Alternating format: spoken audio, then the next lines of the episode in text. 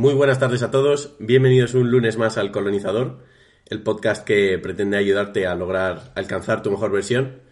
Y bueno, la verdad que primero de todo teníamos que daros las gracias por eh, la acogida que tuvo el episodio de las parejas, sobre todo en, en el aspecto del género femenino, porque los oyentes femeninos han sido en esta ocasión mayores que los masculinos.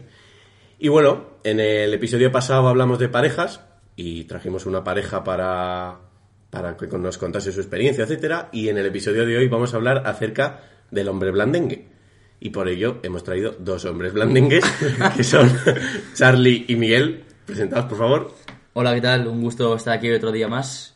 Eh, buenas a todos, me siento identificadísimo con el título de este podcast. Bueno, Charlie, ha sido ascendido a fijo. Correcto. El otro día hizo un grandísimo papel, así que le damos las bienvenidas de nuevo a las oficinas. Ya tiene un despacho con su nombre, así que nada por más. Eso es. Así que nada, vamos con la intro y os contamos más. Let's go.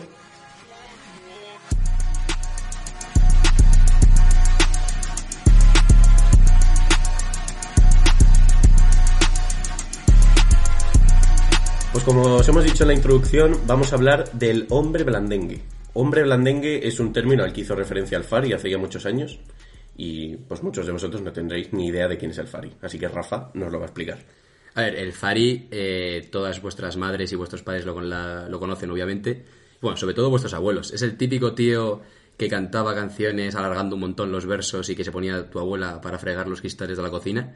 Pues ese. Le hicieron una entrevista en su momento, como en los años 80, 85, ya en la democracia, cuando había un gran debate sobre los derechos humanos, sobre el papel de la mujer en la sociedad y tal. Y, mm, e hizo un comentario que en ese momento pues se consideraba como correcto, pero que ahora viéndolo hacia atrás pues no lo es tanto. Y era sobre el hombre blandengue. El término que utilizó es muy famoso, fruto también de esa entrevista, pero nosotros mm, no le damos exactamente el mismo significado que le daba él, pero, pero es un término con mucho enganche y que por eso yo creo que, que hemos decidido que venía mucho al caso. Sí, ¿no? efectivamente. Ahora mismo estaréis escuchando las palabras del Fari. Eh, yo lo que más valoro en esta vida es la mujer.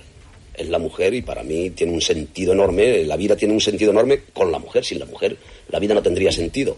Pero eh, la mujer es granujilla y se aprovecha mucho del hombre blandengue. No sé si se aprovecha o se aburre y entonces le da capones y todo.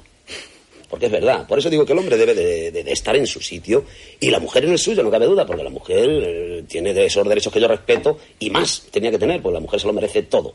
Pero, amigo mío, el hombre no de- nunca debe de blandear, nunca de- debe de, estar ahí, porque además, ante otras cosas, creo que la mujer necesita ese pedazo de tío ahí. Y al hombre blandengue le detesto. eh, Ese hombre de la bolsa, de la compra y... ¿Qué te voy a decir? Yo, el carrito del niño con el coche y venga no sé qué. Eh, me parece bien. Pero ya te digo que la mujer eh, abusa mucho de eso, de la debilidad del hombre. Y recalcamos que nosotros no nos referimos a hombre blandengue como él se refería. Como ha dicho Rafa, es un título con enganche y nada más. A ver, bueno, hay cierta verdad en las palabras del Fari, por lo menos desde mi punto de vista. Otras no, otras que están un poco... A ver, el término desactualizadas tampoco me gusta porque la verdad es una y no cambia con el paso de los años. Pero, mm, pero sí que a lo mejor tenía un punto de vista mm, distinto al que nosotros tenemos, aunque quizá en lo que es la base podemos llegar a coincidir. Sí, bueno, una opinión acorde a la época que se vivía en aquellos tiempos. El episodio de esta semana queremos estructurarlo en cuanto a cuatro puntos principales. Lo primero, vamos a hablar de qué es un hombre blandengue, porque estamos aquí hablando de hombres blandengues y no tenemos una referencia para guiarnos. A continuación vamos a hablar de por qué es malo ser un hombre blandengue. Después vamos a ver en más en profundidad qué vicios definen al hombre blandengue. Y por último, como es costumbre en el colonizador, plantear un problema sin dar soluciones no sirve de nada. Así que vamos a ver eh, cómo dejar de ser un hombre blandengue, vaya. Entonces, empezando por qué es un hombre blandengue. Yo os propongo un juego, entre comillas, de poner un avatar, vamos a ponerle un nombre, que, que decíais vosotros, y, y definir eh, aquellas características que, que identifican al hombre blandengue, como hemos dicho. ¿Cómo, cómo queréis llamarle? Juan. Juan, vale, Juan.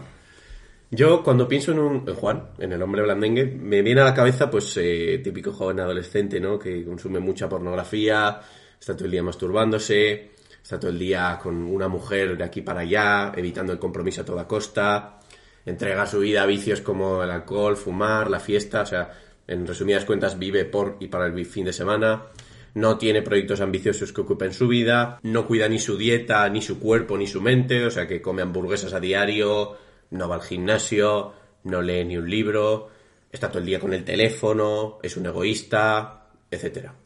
Yo creo que el problema aquí reside en que cuando he dicho todas estas descripciones, seguramente a algunos de los oyentes del colonizador se le haya venido a la mente, eh, pues eso, gente cercana de su entorno. Pueden ser primos, pueden ser amigos, pueden ser incluso su novio, quién O sabe. quizás ellos mismos. O quizás ellos mismos, efectivamente. Yo, sobre todo, el hombre blandengue, eh, quería hacer como un, un paréntesis. No, yo no, no estoy pensando, cuando pienso en un hombre blandengue, en típica persona así, delgadita, tímida, que no levanta mucho la voz, que, que no se impone en los grupos sociales, que no es el más popular. O sea, yo no, cuando hablamos del hombre, vamos a definir como antítesis del hombre blandengue al hombre chat. No estoy pensando en un tío de 1,90 cuadrado tal. Yo, yo estoy pensando en un hombre que se respeta a sí mismo y que es consciente del potencial que tiene tanto para hacer grandes cosas por su cuenta como para ayudar a los demás. Y, desperdicia todo ese potencial que le ha sido regalado en virtud de, venga, pues placer, placer, placer y más placer, que para eso es lo que hemos venido aquí a la vida, ¿no? Entonces, yo quería que meter esa aclaratoria. O sea, si tú eres una persona que dices, joder, es que yo no me veo como el típico popular que se lleva a todas las chicas en la discoteca, que está súper fuerte, es que no tiene absolutamente nada que ver con eso. Ya te vamos a ir contando más en detalle, pero vas a ver como todas las cosas que te vamos a contar las puedes aplicar en tu vida, sea cual sea tu personalidad, tu físico, etcétera. De hecho, puntualizando lo que has dicho, Rafa, generalmente, como hemos visto en este prototipo de hombre blandengue que hemos llamado Juan, eh, podría ser cualquier ligón de discoteca, de estar todo el día con una chica, todo el día de fiesta, etcétera, etcétera. De hecho, eh, es lo normal, ¿no? En plan, el típico flipado, a lo mejor, que, que, que no se preocupa por absolutamente nada. eh, no el interior, pero sí que es como todo super, superficial. ¿no? Como que no le importancia nada. Típico que dice, nada, como lo que está hoy en día así como bien visto entre la gente joven de yo paso de todo, tal, yo voy a mi bola, a mí no me importa nada. De hecho, hay como, sobre todo en, las- en la etapa en la que se pasa como de preadolescente a adolescente, en la época en la que pasas de ser un niño así feliz, enganchado al amor de sus padres, etcétera, y pasas a ser como un tío independiente, tal, tal, lo que se pone de moda es eso, yo paso de todo, que el profesor me dice tal, paso, a mí me da igual, bro, que me pongan un parte igual, tal, pues los colecciono, tal, ¿sabes? Entonces, eh, vamos a dar cuenta como que eso mm, es totalmente lo contrario como debería ser un hombre, un hombre debe ser consciente de sus responsabilidades y aplicarlas en su día a día. Eso es. Una aclaración antes de seguir. Quería recordar que el título de este podcast, aunque sea el hombre blandengue, todos los puntos que vamos a decir se pueden aplicar de forma general también a las mujeres. Y de hecho, vamos a hacer en el futuro un episodio dedicado exclusivamente a mujeres. Pero con esto, con que el título sea el hombre blandengue, no queremos que os vayáis porque muchos de los eh, malos hábitos que tiene el hombre blandengue o de posibles soluciones que pueda haber a ellos, los podéis aplicar las mujeres también. Así que era una puntualización que quería hacer antes de seguir al siguiente punto, que es por qué es malo ser un hombre blandengue. Sobre todo porque lo que hablamos, eh, si recordáis, si alguien había escuchado el tercer capítulo, es que la mujer debe ser un trampolín para el hombre, debe hacerlo crecer, debe mejorarlo. Entonces, ¿qué mejor forma de hacer crecer a tu novio, a tu hermano, a tu padre, a tu hijo? Si, si es escuchando las cosas las que falla y pudiendo o sea, orientarle como hacia una mejor versión, quizá contra su voluntad en el sentido de que no se está dando cuenta de que le estás llevando por ahí, pero porque has sido tan inteligente de escuchar el, el colonizador, pues lo- le puedes ayudar de esa forma, ¿no? Hmm. Miguel y Charlie, como he dicho antes, os pregunto, ¿por qué es malo ser un hombre blandengue? El hombre blandengue se deja llevar mucho por sus instintos. Esto mm, se explicará más adelante, pero es como que responde a un patrón de eh, no pensar las cosas, dejarse llevar, guiarse por estereotipos. eh, eso, pues el típico malote, el típico juerguista, el típico mujeriego, que justo aquí estamos como, no denunciando, pero diciendo como que eso no es el prototipo de el hombre chat que ha llamado Rafa antes. No, sí, completamente. O sea, el- eh, al final yo creo que como personas estamos obligados ahora mismo eh, a mejorar continuamente. O sea, es muy fácil quedarte la comodidad de, de, bueno, yo hago lo que me gusta eh, sin saber qué me está afectando a mí. Y, y eso porque es cómodo, porque al final el, el tú mejorar como persona es complicado. Entonces, eh, por eso es malo, yo creo, porque eh, no está en continuo mejoramiento, eh, mejoramiento en plan como persona, eh, al final te hace ser eh, débil en cierta parte. Sí, porque lo que ha dicho Charlie antes, yo lo, lo enlazaría. O sea, todos nos, nos dejamos llevar por algo. O sea, es imposible mm, en el sentido de no dejarse llevar por nada. La cosa es que cada uno tiene poder de decisión de sobre qué nos dejamos llevar. ¿Y ¿A qué me refiero con esto? mm, hay hombres que se dejan llevar por el amor de las mujeres, hay hombres que se dejan llevar por el poder del dinero, hay gente, hay hombres que se dejan llevar pues mm, por el amor de su familia, yo qué sé. La cosa es que tú tienes la capacidad de decir, vale, ¿sobre qué puntos, sobre qué principios, sobre qué mm, hábitos me quiero dejar llevar? ¿Me quiero dejar llevar por el hecho de la aprobación de la gente que me rodea, de la, la sociedad, del entorno, etcétera? Sí, entonces pues tendré que salir de fiesta, tendré que ir al gimnasio para únicamente con el motivo de que las chicas me digan lo bueno que estoy, tendré que comprarme las mejores ropas, tendré que estar muy activo en las redes sociales, etcétera, etcétera, etcétera. Sin embargo, yo, y desde el colonizador, proponemos también una, un planteamiento mm, de este tema desde un punto de vista de me voy a regir por una serie de principios que ahora mismo no puedo aplicar ni de broma, plan, es totalmente imposible, pero que están como un objetivo, ahí, a largo plazo. Lo estoy viendo así en el horizonte y poco a poco voy a base de hacer un pequeños esfuerzos cada día acercándome hacia ese objetivo. Y lo que me deja, lo que, por lo que me dejo arrastrar día a día es por conseguir ese objetivo. Por ejemplo, si yo me he propuesto eh, no mentir en todo el día y no mentirle a nadie, es muy probable que el primer año mientas diariamente, además, de forma bastante habitual. Pero tú ya eres consciente de que cuando mientes, lo estás haciendo mal. Entonces ya dices, vale, en la siguiente tal, o mira, si miento, cuando mienta, voy a corregirme a mí mismo y le voy a decir, oye, tal, no, que lo que te he dicho es mentira. ¿Sabes? Entonces hay, haces un proceso como de, entre comillas, purificación, en el que poco a poco vas como eliminando esos malos hábitos y vas acercándote hacia ese objetivo. Obviamente es un camino más duro que el de dejarse arrastrar por el placer, pero al final la recompensa es mucho mayor. Vamos, yo eh, digo, englobando lo que habéis dicho los tres, veo como eh, el principal mal de ser un noble bandengue, digamos, sería una falta de. una actitud conformista y una falta de amor propio. Porque al fin y al cabo, algo que intentamos predicar mucho, sobre todo en el Instagram de, del colonizador, es que todos tenemos un potencial dentro que podemos sacar. Si habéis visto nuestras últimas publicaciones, hay una de un león muy bonita que dice que Dios no fabrica chatarra.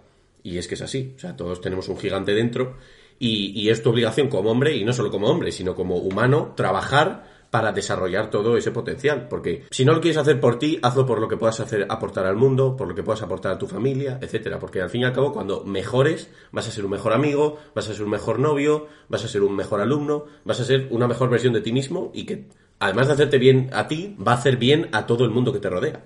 Sí, además porque yo soy un firme creyente de que las situaciones con las que hemos nacido no son al azar. O sea, si tú eres una persona tímida, que te gusta relacionarte con la gente, que tienes unas habilidades quizá físicas inferiores al de otras personas, no es porque tú seas un desgraciado, es porque tú eres más fuerte que los demás y por eso no necesitas eh, esas cualidades físicas que- o, o morales que tienen las otras personas. Entonces, vale, sí, se te da peor hablar eh, con los demás que tal amigo que tiene una capacidad de relacionarse con los demás brutal.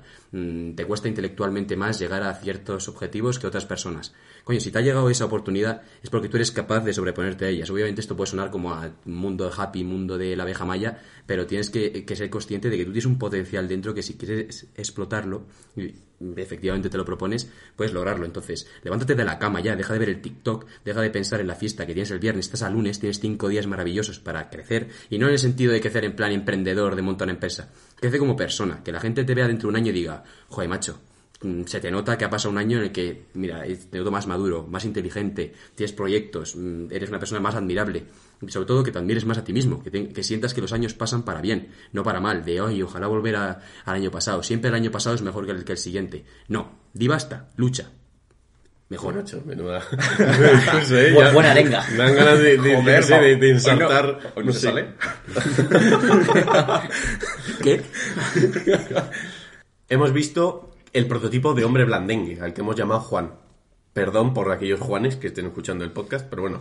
Juan, que seguramente conozcáis, conozcáis muchos Juanes en vuestra vida, mujeriegos, juerguistas, sin ambición, no se cuidan, etcétera. Hemos visto también porque era malo ser un hombre blandengue, que hemos eh, concluido, entre comillas, que era pues, una actitud conformista y una falta de amor propio. Y ahora vamos a pasar a qué define a un hombre blandengue. Quiero empezar por una cosa que ha dicho Charlie antes, que es que el hombre blandengue se deja llevar por sus instintos. Bueno, yo eso básicamente lo veo como eh, dejarse llevar. Para mí, o sea, es verdad que Rafa antes ha dicho que depende de que te dejes llevar. Para mí, yo creo que nunca es bueno porque es como que nunca pones eh, la cabeza, siempre te dejas llevar, es tirar a lo cómodo, ir a lo fácil, a lo sencillo.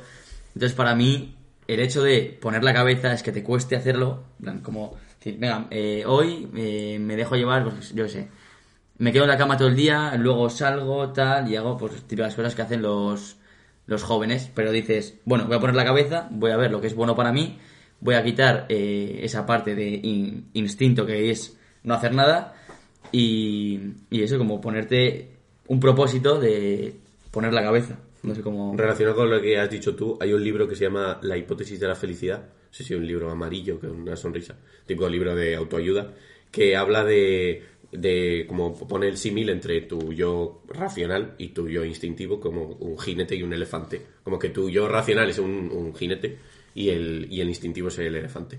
Es lo que ha dicho Charlie, que muchas veces que te apetece quedarte todo el día en la cama viendo TikTok y luego a las 9 ducharte y irte de fiesta, pero obviamente hay que, hay que tener una serie de prioridades y no podemos basar nuestros días en, perder el tiempo de esa forma, vaya. No hay ninguna tentación más fuerte que nuestra fuerza de voluntad. O sea, toda tentación que te llegue la puedes superar. No me vale el argumento de, ay, no, es que no puedo evitarlo. O sea, si mi amiga me dice mm, que no vaya a clase porque me está ofreciendo ir a tomarme una cerveza con ella al Cienmon, eh, no puedo evitar decir que, que sí. No, mentira. Toda tentación, por muy grande que sea, te llega porque tú eres capaz de decir que no a ella. Puede parecer más complicado o menos complicado, pero sé consciente de ello y a por ello. Y lo del jinete y el elefante es un ejemplo clarísimo porque el jinete en teoría es más débil que el elefante, como ha dicho Peter. Es que lo fácil, obviamente, es tirar hacia el lado del elefante. Lo fácil es que el elefante gane. Pero aquí en el colonizador estamos para, para eso, para que el gigante, o sea, para que el jinete, perdón, nuestro jinete que cada uno llevamos dentro, gane a ese elefante que es como el dejarse llevar. Sí. Yo con, con los instintos, y es algo que no sé si estaréis de acuerdo conmigo, lo asocio sobre todo a algo que, como, que hemos comentado en la introducción del el avatar Juan del hombre blandengue, que es la, la masturbación excesiva, la mala alimentación, con todo el, globo, que yo soy el primero que pide globo semanalmente, pero la masturbación, la mala alimentación y sobre todo el sedentarismo. No sé qué opináis acerca de estos tres puntos. Para mí son los tres ejemplos claros de dejarse llevar. O sea, masturbación, tienes un calentón, bueno, vamos para allá, no pienso, tal, en vez de decir, venga, me levanto y me voy, eh, hago cosas, no, dices, bueno, me dejo llevar, esto es un momento de placer momentáneo, y, y eso entonces te dejas llevar. Mala alimentación, lo mismo, que pereza comer el pollo a la plancha, prefiero comerme un kebab. ¿Qué pasa? Ya a mí me pasa. Eso es dejarse llevar. Y luego el sedentarismo, pues también lo que hemos dicho antes. Estoy en el sofá tirado, a las 8 voy al gimnasio normalmente, pero digo, va, por un día, o sea, no, no se me van a notar más los músculos por un día, tal, así que bueno, ya voy mañana. Sí, generalmente esto es un error de pensar solamente en las consecuencias de primer orden, porque la consecuencia de primer orden de masturbarse obviamente es el, placer a corto plazo, pero siempre que intentemos que nos estemos dejando llevar por los instintos hay que pensar más a largo plazo. Por ejemplo, la- la- la- el acto que voy a realizar ahora, obviamente a corto plazo me va a dar placer, pero luego ¿qué va a pasar? Voy a perder mi foco, voy a perder mi energía, después de hacer el acto no voy a querer ni estudiar, no voy a cumplir con mi deber, voy a tirarme al sofá como una meba y no voy a hacer nada en toda la tarde. No, sobre todo yo creo que lo de la masturbación, haciendo inciso en eso, aunque tampoco me voy a alargar mucho porque supongo que ya caerá algún capítulo en el futuro, eh, a mí me parece que muchas veces eh, se intenta como decirlo de, no, hay que reducir, como tú has dicho, ¿no? Hay que reducir la masturbación mm, simplemente porque va dirigido ese mensaje a la gente que se masturba diariamente, ¿no? Y dices, bro, no te masturbes diariamente. Pero porque si le dices a esa persona que se deja de masturbar directamente, le suena como si le dijeses que dejase de desayunar. Dice, pero bro, ¿qué dices? ¿Cómo voy a dejar de desayunar? Incluso te sacan el argumento del cáncer de próstata. No, Juan, no vas a tener cáncer de próstata por, no masturbarte eh, nunca más. O sea, no, bro, eso es salud. Ese argumento lo hemos escuchado hasta en la sopa. O sea, bro, eh, que tú no te das cuenta del engaño que supone a uno mismo el tema de la masturbación. Estás engañando a tu cuerpo para obtener el placer más rápido, fácil, sencillo y barato que existe. O sea, por eso genera esa sensación de vacío cuando terminas. Dices, bro, pero mm, ¿por qué he tenido esta, esta cantidad de placer, esta ración de placer que he obtenido tan barata, rápida? Mm, el cuerpo se queda rayado, dice, te quedas ahí hundido y diciendo, pero ¿por qué ac- acabo de, de- hacer esto? Y eso es porque es totalmente antinatural, o sea, el, hombre no, no está preparado para hacer eso. ¿Que te puedes autoengañar para buscar ese placer barato? Sí, pero pregúntate por qué necesitas esa ración de, de placer tan barato. ¿Hay algo en tu vida que no funcione y por lo que necesites esa ración de placer para sentirte satisfecho contigo mismo. ¿Es que acaso no recibes el suficiente placer fuera de, realizar ese tipo de actividad? ¿O simplemente es que eres adicto al placer por placer? En el sentido de, no, ah, el, el objetivo en esta vida es el placer y porque esto me lo concede, pues yo pues lo hago. Al igual que si me tengo que comer ahora 35 nuggets, pero me como 35 nuggets porque luego me pide el cuerpo. Y luego helado de chocolate. Y luego me veo una, una serie de Netflix y tal. Y estudiar ya mañana, que eso, coño, si la vida es una. A ver, macho, tienes que ser consciente de, por ejemplo, esta sensación de vacío que todos los tíos la suelen comentar es por algo. O sea, no es que digan, no, es eh, lo típico que sucede después. Piensa, mm, ¿por qué sucede eso? Pues yo creo que no es algo casual y no esa sensación de vacío no desaparece porque digas, ay, no, me lo estoy haciendo una a la semana. No, después de esa una a la semana te vuelve a suceder. Entonces, quítate esa lacra de encima y, y no me vendas motos de salud y de no sé qué porque justo lo que estamos hablando es de salud mental. Hmm, La más importante, de hecho. Claro. Así, además, eh, yo creo que, o sea, es la clave lo habéis dicho los tres, lo de, eh, el tema es que, qué es lo que te hace bien a ti. O sea, lo del tema de, de la masturbación es algo que, que hay, gente, o sea, que no- hay gente que no es capaz de controlar. Entonces dices lo de estar una semana sin masturbarse y es que no es capaz, pero porque lo ve algo tan, mm, o sea, tan normal es como, oye, pues yo levanto desayuno, efectivamente, y me masturbo, es algo normal. Y el no poder controlar eso me parece algo muy, eh, o sea, muy preocupante. O sea, no poder controlar tus acciones, lo que tú haces, es algo que a lo mejor nunca te has para pensar de decir, ah, bueno, es que es normal, en plan, soy una persona, soy un hombre, en plan, tengo que tengo que masturbarme, pues no, en plan, no poder controlar eso es algo muy heavy y eso nos pasa con todas las cosas. En plan, llego del colegio, de la universidad y, y no, es que me tengo que echar la siesta. Pues es que, ¿por qué? No, porque estoy cansado, me levanto a cierta hora. No, no, pero es que es porque tú acostumbras a tu cuerpo a que te pase, o sea, a que te tienes que echar la siesta o a que tienes que masturbarte. No poder controlar, controlar lo que tú haces es algo preocupante, creo. Sobre todo porque, si lo piensas, todos esos hábitos, cuando tú los comentas con los amigos, lo que es como la tendencia natural en los grupos sociales de nuestra edad es justamente avalar- alabar lo contrario. O sea, por ejemplo, bro, pues llegué a casa y me metí cacho, siesta, tú que no estudié ni una sola página, tal, y luego, va, me quedé con la pleina, no estudié nada. Va, guay, qué, qué puto amo eres, tal, tal, qué padre, tal. Mientras que si dices, no, pues bro, llegué de la uni, comí algo tal, una ensaladita y tal, no sé qué, porque quiero bajar de peso, y luego me pasé chapando cinco horas. La gente te mira como de, Bro, ¿y por qué me lo cuentas? no hay que presumir de eso, eres un pringao, ¿sabes? Entonces con lo de la masturbación igual, ¿no? Eh, hay muchas veces en las que mm, leemos algo, vemos algún vídeo que nos convence de por qué la masturbación en realidad es mala, no el porno, sino en general, que también evidentemente ya hablamos de eso mucho, sino la masturbación en general. Y, y lo proponemos en nuestro grupo de amigos y dices, oye, tal, llevo un mes sin masturbarme. Y la, la primera reacción de todos es, ¿cómo? En plan, ¿estás bien, bro? ¿Tienes fiebre? Eh, llevas un mes, en plan, qué friki tú, ¿y por qué eso? ¿Por qué? Ah, qué pringado, si una semana es eh, salud, tal, no sé qué. Pues no, mm, yo he leído mis cosas, estoy convencido de ello, tengo personalidad y cuánto, vale, pues cuántas personas somos así, pues hay pocas, eh, la mayoría lo que hace es pues dejar de, intentarlo y dices, pues ya está, pues me dejo llevar. Pues no, coño, hay una comunidad grande que opinamos así, además que, aunque fueses tú solo, si estás convencido de que es verdad, síguelo, ¿no? Lucha con ello y, sé co- coherente con tus propios principios. Y este, este tema de la masturbación, la pornografía y esto se puede llevar lógicamente al tema de la mala alimentación y el sedentarismo.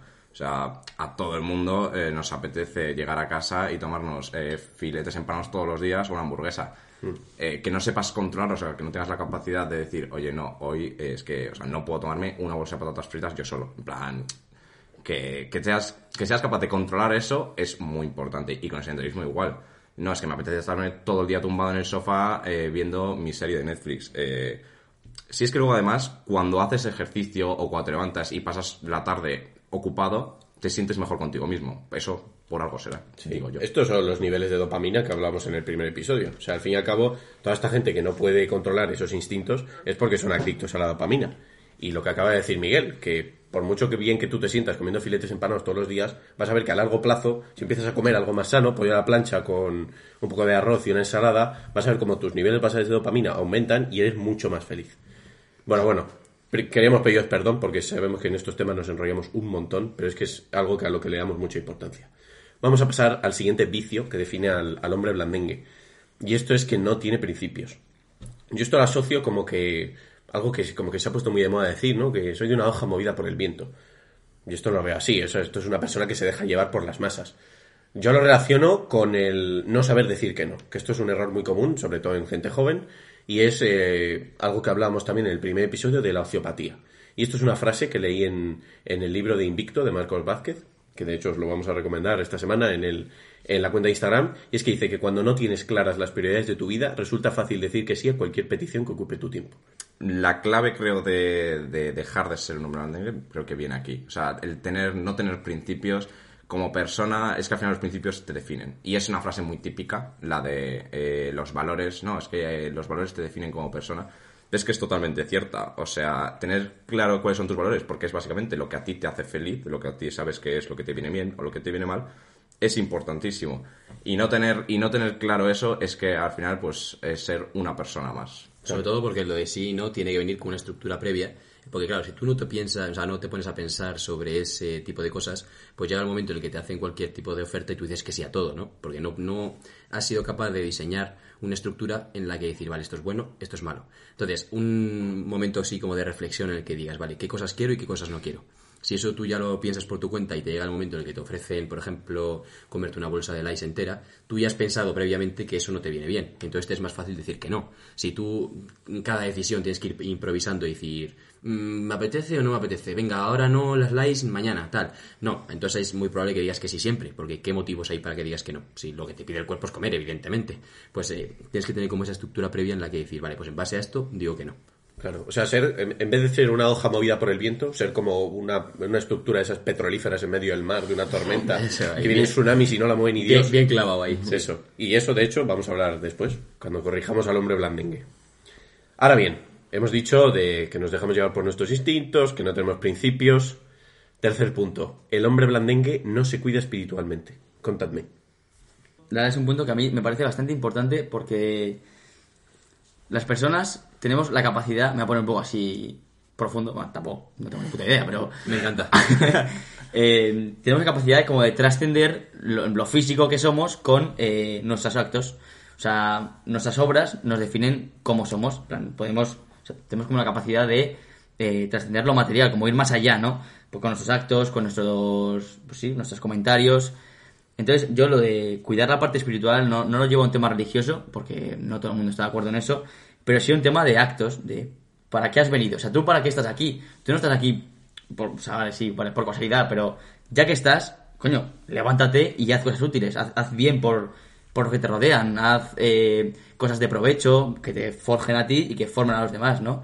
Sobre todo porque yo creo que todos tenemos, eh, más allá de religiones o no religiones, todos tenemos la intuición de que somos una combinación entre cuerpo y espíritu. O sea, no somos únicamente un trozo de carne que por un conjunto de procesos químicos nos movemos y nos dejamos llevar por instintos como animales. Mm, Los marxistas que nos estén escuchando me perdonarán porque justo es lo que opinan. Pero el público mayoritario... no, pero que son materialistas y eso es lo que piensan, pero el público mayoritario tenemos esa intuición. A lo mejor no le hemos dado como la reflexión suficiente como para darle como una forma concreta a eso, ya sea a través de una religión o un estilo de vida, pero sí que tenemos como la intuición de eso, como que tenemos alma y cuerpo. Entonces, partiendo de eso, estamos hablando de un montón de hábitos que nos cuidan el cuerpo. Mm, Ir al gimnasio, alimentarse bien, etcétera, etcétera. Sin embargo, también hay que cuidar como la otra parte, si no te estás enfocando en un 50% únicamente. ¿Cómo cuidamos eh, esa parte espiritual? Vale, primero tenemos que tener la conciencia tranquila. O sea, ese sentido de, vale, yo me estoy comportando bien de acuerdo con unos principios que tengo. Y para eso, y me sigo yendo más para atrás, hay que tener principios. Porque claro, si mis principios, si mis principios son yo me dejo llevar o yo considero que es bueno lo que digan en la serie de Netflix de turno que es bueno, pues es muy evidente que lo que va a pasar es que seas una hoja movida por el viento, como ha dicho Peter antes, que no sabes, es que además eso genera como una especie como de desconocimiento sobre la propia persona porque dices, ¿y yo qué hago aquí? En plan, ¿por qué este acto es bueno y este no? ¿Por qué? Entonces eso yo creo que merece un periodo de reflexión previo. Pero una vez ya sabes y cada uno establece sus propios principios, que yo creo que es mm, relativamente sencillo alcanzarlos porque nos sale como de forma natural pensar cuáles son, pues hay que ser coherente con ellos. Y cuidar espiritualmente, efectivamente, es eso, ponerlos en práctica. Que esos principios dejen de ser como oraciones vacías y se conviertan en hechos. Cuarto punto. El hombre blandengue no sale del calor del lecho. ¿A qué me refiero con no sale del calor del lecho? Que no sale de la zona de confort. Es algo que hemos hablado en el.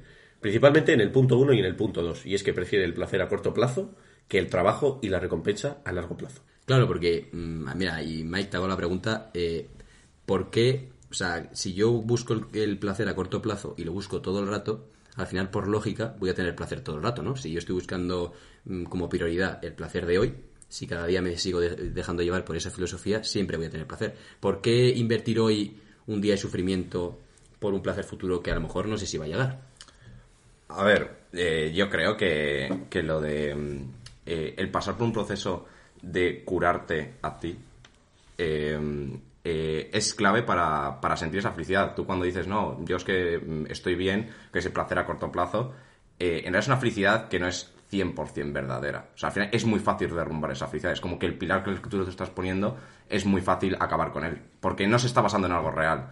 Entonces, voy a poner un ejemplo. Es como lo de, no, yo pues no, no quiero eh, vivir lo que es el amor, por ejemplo, no quiero enamorarme y tengo miedo a eso, al compromiso, por así decirlo, porque es que sé que si me dejan lo voy a pasar muy mal. O no, no quiero sentir el cariño, o sea, no voy a tener una relación, no sé, muy buena con mis tíos o mis estos, porque si les pasa algo, eh, eh, voy a sufrir por ello. Joder, y el- lo, lo bonito que es el proceso de, de tener una buena relación con tus tíos o estar enamorado, en plan, creo que es un proceso clave para, para, para ser feliz y tener una felicidad buena, no una felicidad momentánea, por así Sostenida ahí decirlo. sobre roca y no sobre arena, ¿no? Que, que se suele decir. Eso es.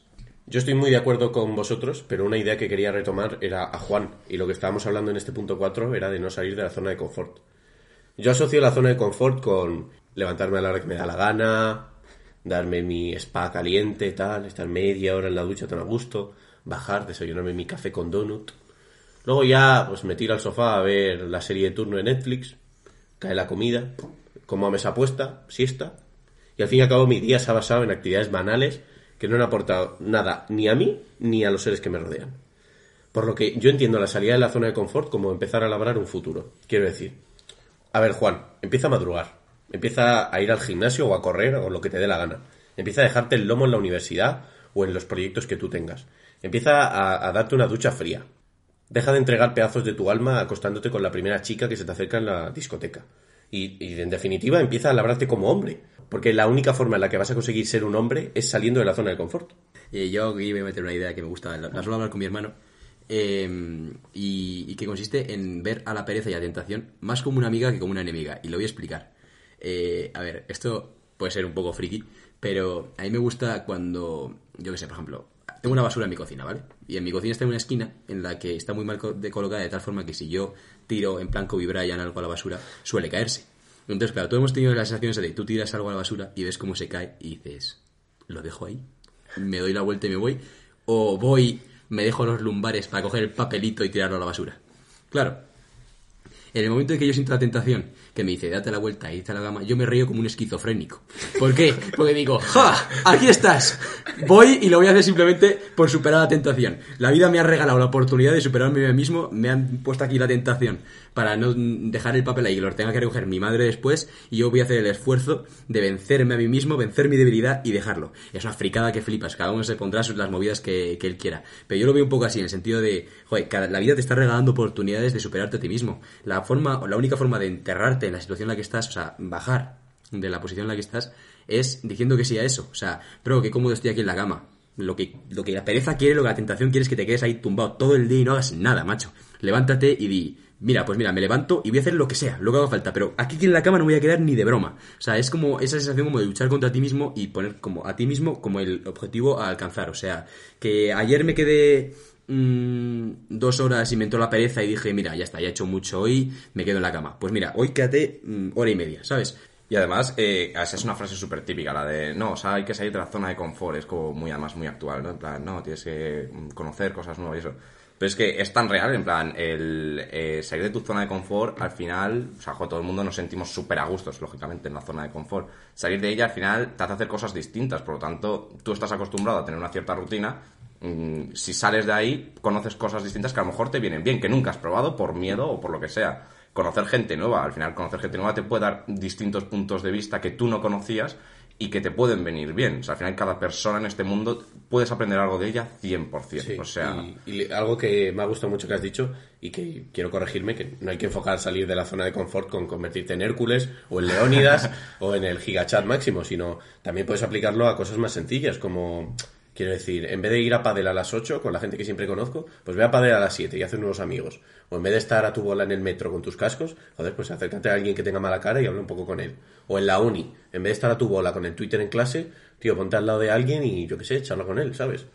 No, no siempre tienen que ser actos heroicos de eh, voy a matar osos, los despellejo y me hago un abrigo. No, podemos reducirnos a lo más básico para, para intentar mejorar, vaya.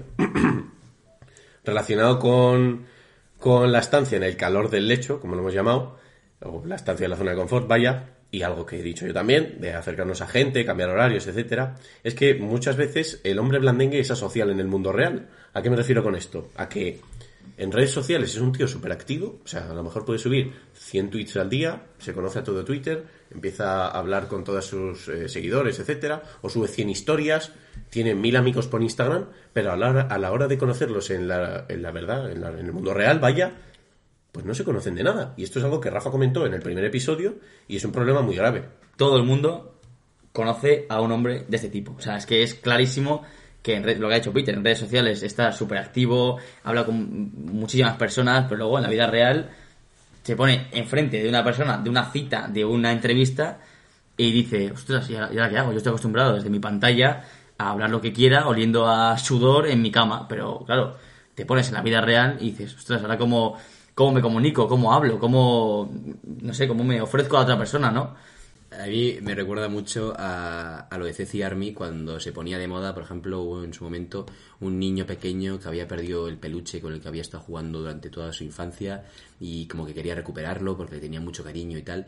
Y veías a gente hacer auténticas locuras y grandísimos esfuerzos por intentar ayudar al niño, subían stories, mm, incluso hubo gente como que se pateó la ciudad para buscar el peluche. Y eso, o sea, me puede parecer que está muy bien, o sea, yo mm, me parece que es un acto bueno y tal, pero me parece muy llamativo como esas mismas personas luego, seguramente su madre le manda un mensaje diciendo, oye, que acabo de hacer la compra, me dio a subir las bolsas, y seguramente esa gente le diga, joder, mamá, macho, tal, no sé qué, al final bajas con cara de perro, y dices, "Eh, ya está, eh, ni, ni gracias me das, eh, así como ese tono como de que estoy, te estoy regalando mi ayuda, lo que deberías darme es un bizum, ¿sabes?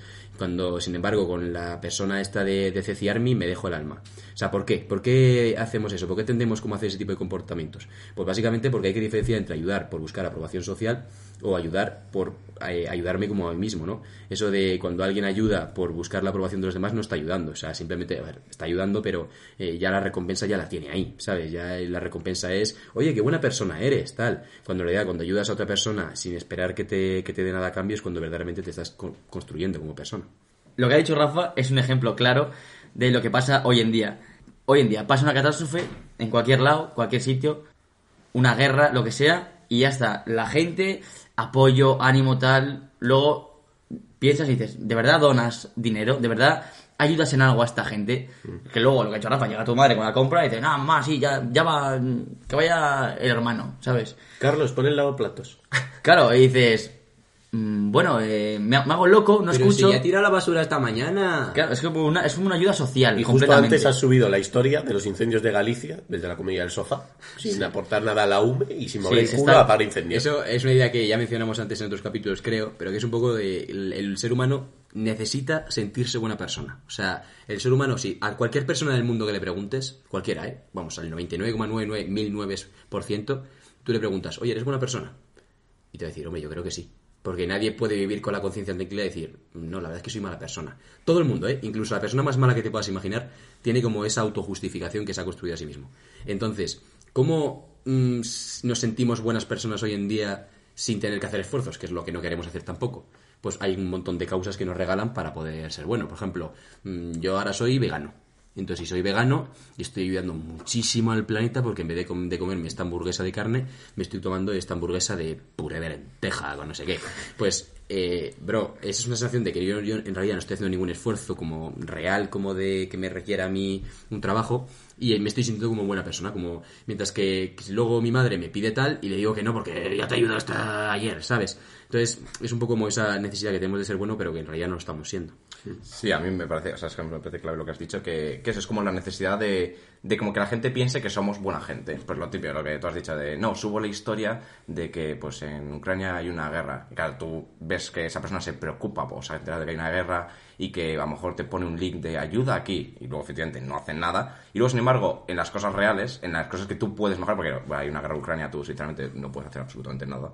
Eh, pero luego en las cosas reales, que es en casa, en plan, en las cosas con tu familia, con todo esto, pasas completamente. No pasas tiempo en familia, eh, no le preguntas a tu madre qué tal, no le preguntas a tus hermanos qué tal. Eh, entonces es como eso, la necesidad de, sentir que la gente vea que tú te preocupas por ciertas cosas. Ahora, al llevar a la realidad, eh, eres una persona más. O sea, no te preocupas por absolutamente nada.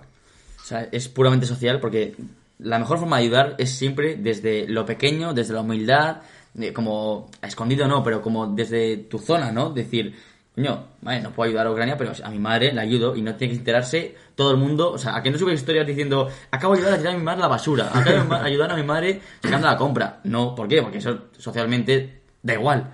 Entonces yo creo que la mejor forma de ayudar es más eh, en lo pequeño, en tu casa, en tu zona y de la mejor forma posible. Una cosa que habrán experimentado todas las personas que han hecho actividad de voluntariado y tal, es que te nace, tú notas cómo te nace ahí dentro la necesidad o la sensación de querer como dar, hacer una foto para que todo el mundo sepa que estás ayudando. O sea, tú estás ahí en el banco de alimentos, llevas toda la mañana ahí, y aunque estás, verdaderamente estás ayudando, o sea, estás ahí en el banco de alimentos, colaborando tal, pero tienes como una necesidad de subir una story con el petito y decir, chavales, aquí banco de alimentos, tal, para que la gente diga, bro, tú qué madrugón para ayudar, tú cómo mola, tal, no sé qué. Y tú ya con eso te dices, ah, nah, soy el puto amo, tal. ¿Sabes? Entonces, en vez de buscar la recompensa en la cara de esa persona a la que le he entregado tal, no sé qué, pues estoy buscando la recompensa en que la gente piense que soy Dalai Lama, ¿sabes? Y bueno, ya hablaremos del Dalai Lama porque ese es un personaje.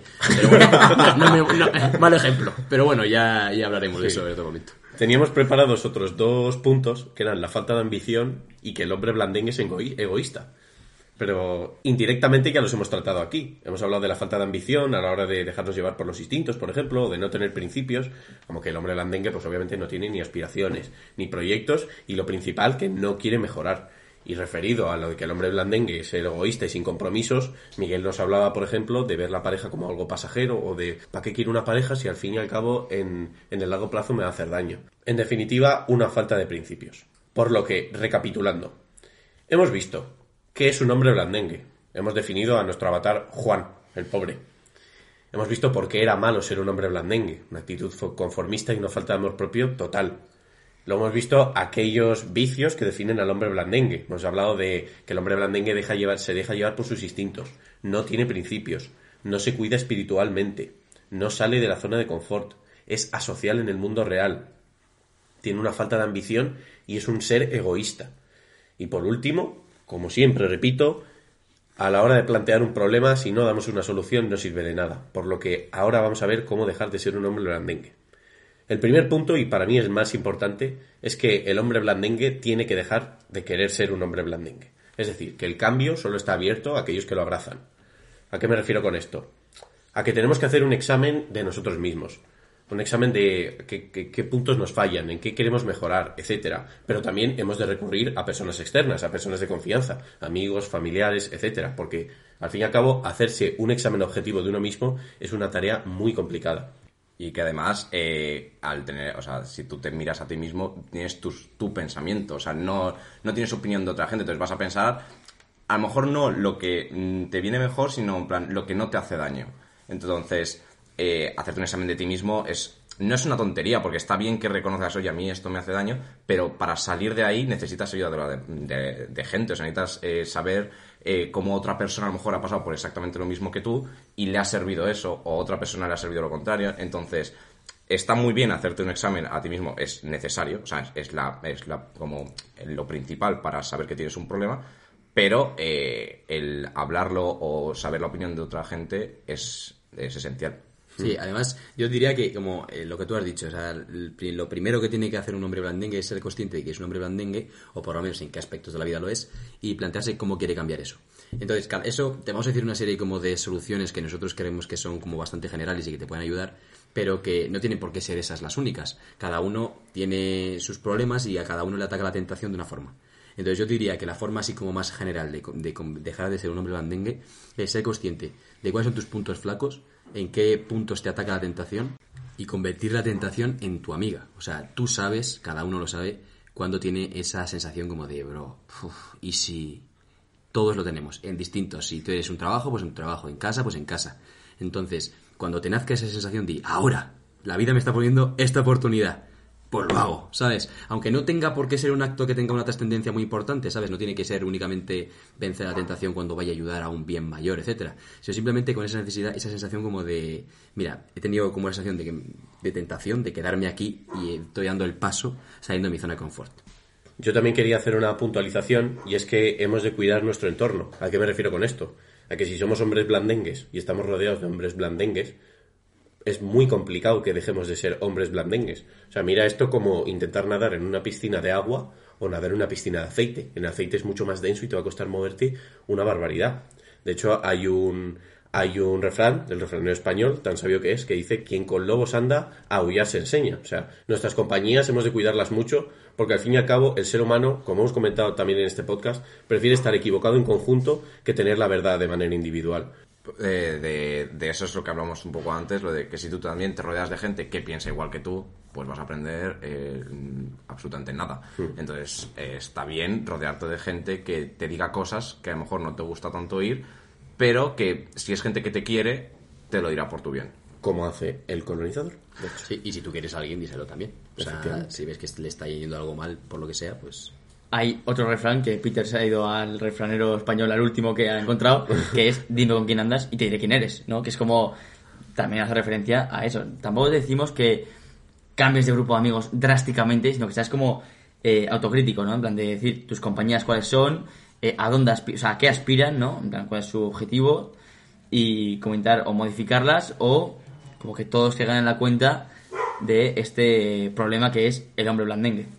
Y si no cambiar de grupo de amigos, intenta transformarlos tú. Efectivamente.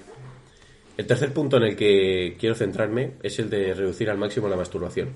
Esto lo enfoco sobre todo, como ya vimos en el, en el primer episodio de, de dejar la pornografía, vaya, vamos a tener mucho más foco, va a desaparecer la niebla mental de nuestra mente, más energía, más dopamina, en definitiva, vamos a tener más ambición, vamos a tener más ganas de hacer cosas. Y sobre todo en el hombre, que el componente sexual tiene tanta importancia, nos va a hacer llegar a ser un superhombre, porque al fin y al cabo soy fir- firme creyente de que el hombre que consigue controlar sus impulsos sexuales puede dominar lo que le dé la gana. Vamos, puede ser presidente de Estados Unidos, puede pulsar el botón nuclear de Corea del Norte, puede hacer lo que le dé la gana. Pasando al punto 4, vamos a hablar de la dieta y de los deportes.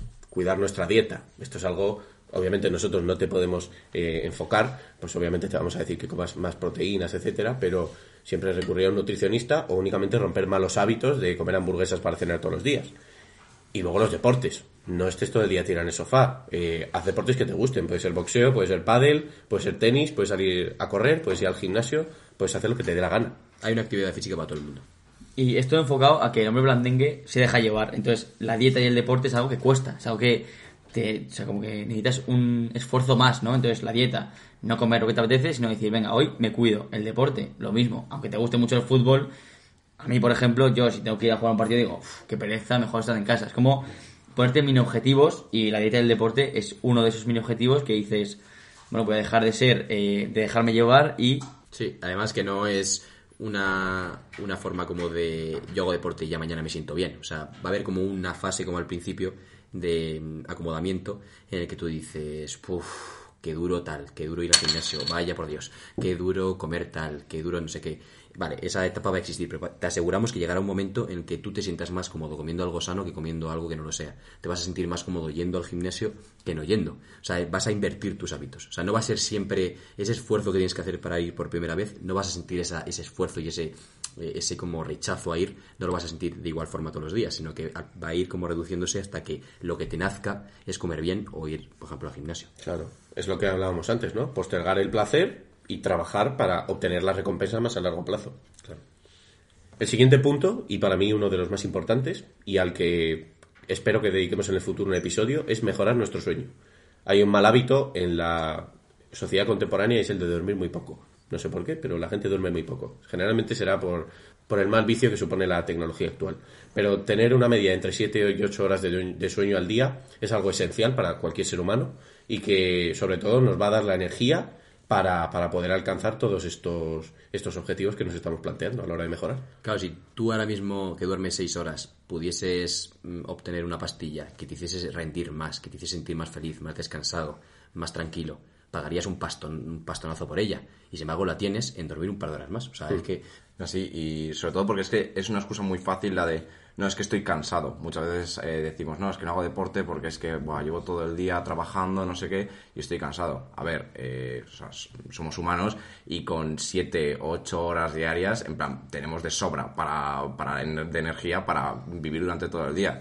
Entonces, eh, esa excusa es porque al final duermes 5 horas y te afecta para el resto del día. Entonces, es tan importante el, el dormir las horas necesarias para, para estar bien durante todo el resto del día y que el resto del día te cunda. Porque si te levantas a las 12 de la mañana y, y luego te vas a te echas la siesta y luego te vas a dormir eh, a las 3 de la mañana, al final o sea, es que el día no, no te cunde absolutamente nada. Claro, justo lo que acaba de decir Miguel, que es muy típico. Sí, bueno, duermes 5 horas, pero luego llegan las 3 después de comer, te echas una siesta espectacular hasta las 6. Claro, es que hay que controlar, hay que regular bien el sueño, o sea, dormirlo todo lo mejor posible por la noche, no de 4 a 10 hago vida normal, luego la siesta, luego me meto en la cama a las 10, ¿sabes? Sobre todo porque, ¿qué estás no haciendo? O sea, ¿qué estás haciendo en vez de dormir? Porque dices, no, es que estoy levantando a mi familia. Pues bueno, pues duerme dos horas si hace falta. O sea, pero es que normalmente lo típico de termino de cenar, ya tengo un rato hasta irme a la cama, que, puf, que pereza irme con la tripa llena. Pues venga, pues voy a hablar con tal, me doy un rato TikTok, tal, no sé qué. De repente son las 2 de la mañana, voy a dormir 5 horas, vaya por Dios. No ve tal importancia. Claro. Relacionado con uno de los malos hábitos del hombre blandengue que hablábamos antes, que era la falta de principios, y era sobre todo la ociopatía, ¿no? Que el hombre blandengue no sabía decir que no. Y es que es uno, esto es uno de los vicios a los que tenemos que poner remedio, y es aprender a decir que no. ¿Por qué? Porque nuestra atención y nuestro tiempo son las cosas más preciadas que tenemos. Y hemos de seleccionar cuidadosamente en qué y en quién los invertimos. Sobre todo, el problema que hay es que como que la sociedad nos incita a ser, eh, como a, no salir de nuestra zona de confort, ¿no? A seguir eh, donde estamos cómodos. Pero nosotros desde aquí, desde Colonizador, te proponemos como ser esa oveja discordante, ¿no? En ese rebaño, como ser el, el distinto, ¿no? Cada uno tiene mm, en su interior, lo que ha dicho Peter antes, como un gigante dentro. Pues ser esa oveja negra, entre comillas, como que pueda acompañar y liderar el rebaño, por así decirlo. Y para poder ser esa oveja negra, eh, pues hay que establecer unos principios. Entonces, yo creo que también lo principal es conocerse uno mismo y saber qué es lo que te hace mal y qué es lo que te hace bien. Volvemos al tema de los valores. Entonces, eh, no te digo que sea, una- sea algo fácil, lógicamente. A nadie le gusta mover cosas de, mm, del pasado algo mm, que le hacen mal y decir, joder, tener que enfrentarse a eso, porque lo has pasado mal por eso. Pero es clave para que tú en un futuro eh, puedas llegar a establecer unos pilares en tu vida que no sean indestructibles, pero que no se sostengan en arena, por así decirlo. Claro, ten confianza en ti mismo. O sea, estás hecho para algo más de lo que estás. O sea, siempre puedes mejorar. Entonces, ten confianza en que esa mejora puede suceder. Y luego ya llegarán los cambios. Eso es. Relacionado con lo que ha dicho Miguel, de establecer unas bases o unos principios, es directamente establecer unas metas y es encontrar nuestro propósito en la vida. Hay mucha gente que ahora vendrá a decirnos, oye, pero yo cómo encuentro mi propósito o cómo establezco mis principios. Bueno, pues a lo mejor empezando a cuidar tu dieta, a cuidar tu sueño, a empezar a hacer deporte, a empezar a leer, etcétera, vas a poder desarrollar y encontrar esos principios que te definen como persona y sobre todo el propósito en tu vida, que es lo que te va a definir como ser humano y que al fin y al cabo va a guiar todas tus acciones y te va a hacer llegar a ser el hombre que siempre has querido ser. Entonces, llegamos al fin de este episodio. Hemos visto muchas cosas, o sea que un episodio algo largo, pero es un tema al que le teníamos muchas ganas y que esperemos que, que, bueno, tú, hombre blandengue que nos escuchas, empieces a poner solución a todos los problemas que ocupan en tu vida. A modo resumen, ¿qué hemos visto en este episodio? ¿Qué es un hombre blandengue? Hemos puesto al prototipo de hombre blandengue. Juan. ¿Por qué es malo ser un hombre blandengue? Hablábamos de una actitud conformista y sobre todo una falta de amor propio. También hemos hablado acerca de los vicios que definen a un hombre blandengue. El hombre blandengue se deja llevar por sus instintos, no tiene principios, no se cuida espiritualmente, no sale de la zona de confort, es asocial en el mundo real, tiene una falta de ambición clarísima y sobre todo es muy egoísta. Y por último, hemos visto cómo dejar de ser un hombre blandengue. Y es que lo primero de todo, hemos de abrazar el cambio, cuidar nuestro entorno, reducir al máximo la masturbación, implementar una buena dieta y deportes, mejorar nuestro sueño, 7, 8 horas de sueño al día, aprender a decir que no, sobre todo rechazar a la ociopatía y que nuestra atención hemos de cuidarla al máximo, salir de nuestra zona de confort, indudablemente.